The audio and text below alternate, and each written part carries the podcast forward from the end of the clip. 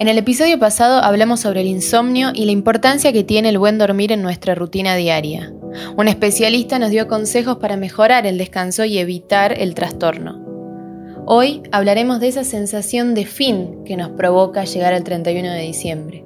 ¿Te pasa o escuchaste alguna vez que alguien se preguntó cuánto falta para que termine el año? ¿O el típico necesito que sea primero de enero? Nos preguntamos qué es lo que nos genera esa sensación de alivio o de reseteo cuando termina un año, teniendo en cuenta que solo pasaron 24 horas entre el fin y el nuevo inicio.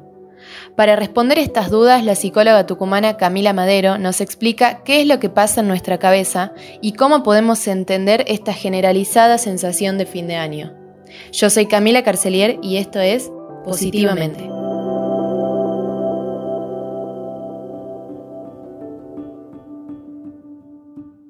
Está culminando el año y después de lo difícil que fue este 2020 es cada vez más frecuente escuchar el típico al fin termina, como si el primero de enero de 2021 algo fuera a cambiar. ¿Por qué sentimos que todo termina cuando se termina justamente el calendario? Esa sensación de fin, de conclusión, tiene que ver con lo que ocurre interna y emocionalmente en la mayoría de las personas cuando comienza a correr los meses de noviembre y diciembre. Aparece el estrés, el cansancio mental, la sensibilidad flor de piel, la culpa por las cosas pendientes y las cargas y las ausencias se sienten con mayor intensidad, por lo que se genera el anhelo de concluir el año y así, indirectamente, dar fin a ese cúmulo de sensaciones negativas también. Es el síndrome de los últimos cinco minutos del partido, en los que uno quiere meter todos los goles que no pudo hacer antes. De hecho, en los últimos meses del año, las consultas por estrés, ansiedad, desgano, agotamiento mental se incrementan significativamente en el consultorio. Muchos se animan a la terapia al finalizar el año y llegan sintiendo que tocaron fondo. Si bien es real que con el nuevo año se habilitan nuevas oportunidades, también es importante ser conscientes de que en realidad podemos seguir jugando el mismo partido después de las 12, de manera que nada nos corre, solo la sensación interna de querer darle fin. Cuando ese fin en realidad solo depende de nosotros, no de un factor externo como las horas o los días del calendario. ¿Se sabe qué es lo que en realidad sentimos? Si es alivio, si es tranquilidad, si es un reinicio. Es casi imposible identificar una sola emoción que surge en esos días. Es muy personal y está íntimamente relacionado con la historia de vida de cada persona, con las experiencias en este periodo, los logros y las pérdidas. Habrá quienes sientan alivio de culminar el año, como esa sensación de que ya nada más puede pasar. Habrá quienes sentirán la angustia de volver a comenzar de cero o la melancolía de los ciclos que se terminan. Pero sí existe un denominador común entre todas esas sensaciones que empiezan a aflorar, y es la de la ilusión de dar inicio a algo nuevo y desconocido, con las expectativas y los anhelos que eso novedoso e inaugural genera en todos nosotros. ¿De qué hablamos cuando nos referimos a la ilusión de un nuevo año? Bueno, si vamos a lo técnico, se trata de una representación en nuestra mente de algo que no existe todavía, que está por venir y que genera emociones positivas y despierta en nosotros el potencial con el que contamos, animándonos a pasar a la acción. La ilusión es el motor de nuestras vidas en muchas ocasiones, nos da fuerza, nos pone en marcha, nos da ánimo para ir hacia adelante. El año nuevo es la ilusión de tener 365 oportunidades nuevas para conseguir esos deseos que tanto anhelamos. Es la ilusión de que si me equivoqué, todavía tengo 365 chances de modificarlo. Se nos presenta un cuaderno en blanco donde volvemos a tener la posibilidad de escribir nuestra propia historia a gusto y paladar. De modo que seamos o no religiosos, todos recibimos el año que se inicia como un redentor. Con mayor o menor intensidad sentimos en ese momento la emoción de lo inaugural, emoción y expectativa que no disminuye a pesar de los muchos años nuevos anteriormente vividos es que el año nuevo al llegar no se suma a los anteriores en el sentimiento. No es uno más, sino que es único cada vez. No implica la repetición de un comienzo ya ocurrido, sino un inicio sin precedentes.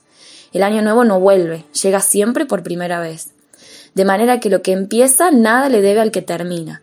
La necesidad humana de volver a creer, tan presente en estos tiempos de pandemia, podrá más que las lecciones aprendidas en el año que se va.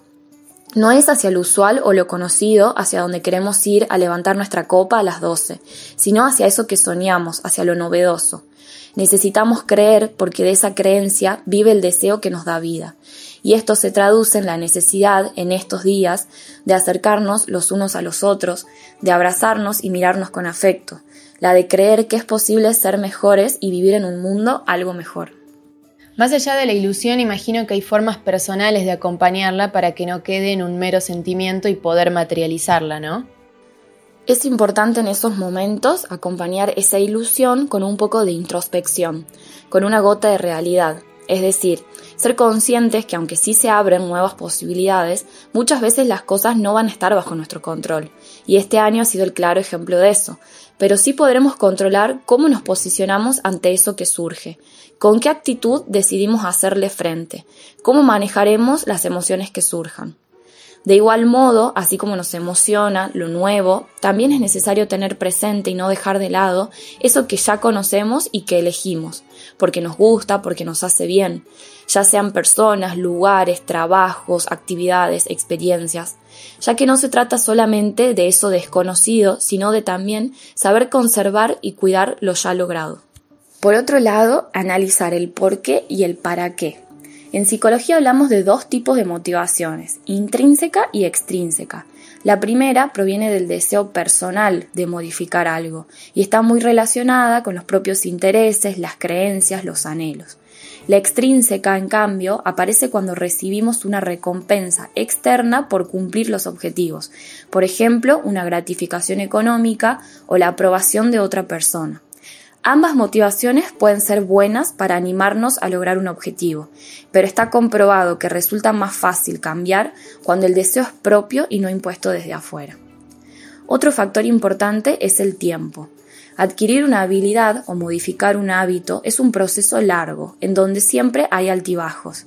Tan importante como ser constante es la capacidad de sobreponerse a las caídas y recomenzar el desánimo, la frustración o el sentimiento de culpa por no haber cumplido con el propósito no debe apartarnos de ese objetivo. Al igual que una semilla no florece el día que la plantamos, tampoco los éxitos personales se logran de un día para el otro.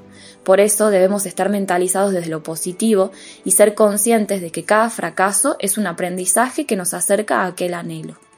Y por último, desmenuzar el objetivo.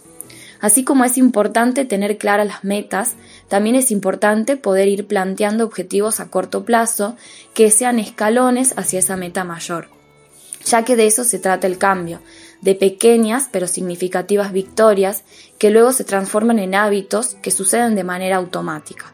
Por ejemplo, si mi propósito para este nuevo año es ser más organizado en el trabajo, Puedo plantearme horarios de trabajo fijos, organizar mi día en una agenda, definir prioridades y así. En ese sentido, sé que vos hablás de la importancia de destacar las cosas que vivimos en el año, tanto lo bueno como lo malo. ¿Cómo funcionaría eso? En mi Instagram hace poco hice una publicación que la nombré Lo que me enseñó la cuarentena donde expuse algunos aspectos positivos que en general se pueden destacar de este año tan movilizante, que nos obligó a replantearnos algunas prioridades, objetivos y sobre todo a revalorizar cuestiones que naturalizamos por la vorágine de la rutina. Algunas de las habilidades que destaco son, por ejemplo, el animarse a los cambios, poder romper con las rutinas, las estructuras, salir de la zona de confort, para animarse a incorporar nuevas experiencias que pueden ser muy ricas si nos animamos a ellas. Este año nos vimos obligados a adaptarnos a cambios que no hubiésemos elegido, pero no todos ellos deben ser vistos como negativos, sino que nos ha permitido explorar nuevas facetas personales. También apreciar los pequeños momentos. El estar encerrado nos trajo la melancolía de pequeños momentos que solíamos vivir de manera natural sin darnos cuenta de lo que nos generaba, como un café a media mañana, el recorrido al trabajo, los cumpleaños con amigos, que son de las cosas que hoy hemos aprendido a valorar y vivir con mayor intensidad. Por otro lado, cuidar los vínculos, el tiempo en familia, las charlas con amigos, el café con un compañero del trabajo, hoy adquirió un nuevo valor. Vamos a dejar quizás de sentarnos a comer con el celular en la mano para poder conectar más humanamente con ellos. Por otro lado, la importancia de nuestras emociones. La salud mental sin duda ha sido revalorizada en estos tiempos. Estamos descubriendo la importancia de sentirnos bien internamente, de aprender a convivir con nosotros mismos y cómo esto influye de manera directa en nuestro rendimiento en otros ámbitos, por ejemplo, en lo laboral.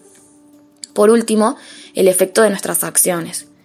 Hemos tomado conciencia, por fin, de que lo que hago repercute siempre en otros, así sea de manera indirecta, así como lo que el otro hace también repercute en mí, y esto nos permitió volvernos más empáticos, solidarios y entender que el vivir en sociedad implica tirar todos para el mismo lado. Danos algunos tips para lograr ese anhelado reseteo y encarar de una forma diferente el año que entra. Bueno, en primer lugar te diría que hacer lugar para lo nuevo, poner punto final al año que finaliza, con sus éxitos y fracasos, haciendo una revisión de él, pudiendo destacar lo logrado y visualizar como aprendizajes para mejorar aquello con lo que no nos hemos sentido muy a gusto. De esta manera, esa ilusión del nuevo año podrá ir en sintonía con nuestra mente y nuestras emociones. Es decir, poder avanzar sin arrastrar viejos fantasmas o mochilas, pero sin dejar de lado lo aprendido y el autoconocimiento logrado. En segundo lugar, el ser realistas es decir, plantearnos objetivos a corto y mediano plazo que sean acorde a nuestra cotidianidad y a las capacidades y recursos con los que hoy contamos, que impliquen un esfuerzo, pero que tengamos la convicción de que con motivación y dedicación están a nuestro alcance. A veces basta pensar por qué no hemos logrado los objetivos que nos propusimos para entender por qué estos no se han realizado.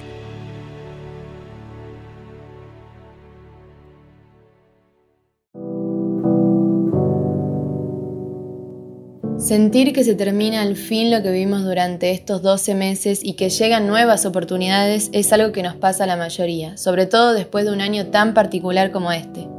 Pero ya sabes, todo lo que pasa en tu vida depende de vos y en 24 horas no va a cambiar eso. Aprovecha el reseteo, enfócate en lo bueno, en agradecer, en valorar lo que tenés, abraza los tuyos y no dejes de trabajar para lograr lo que soñás. Gracias por escucharnos una vez más, que tengas un gran año y todo pase al fin. No te olvides de dejarnos tu opinión o tus deseos en los comentarios de la nota en lagaceta.com o mandándonos un mail a podcast.lagaceta.com.ar. Esto fue La Gaceta Podcast.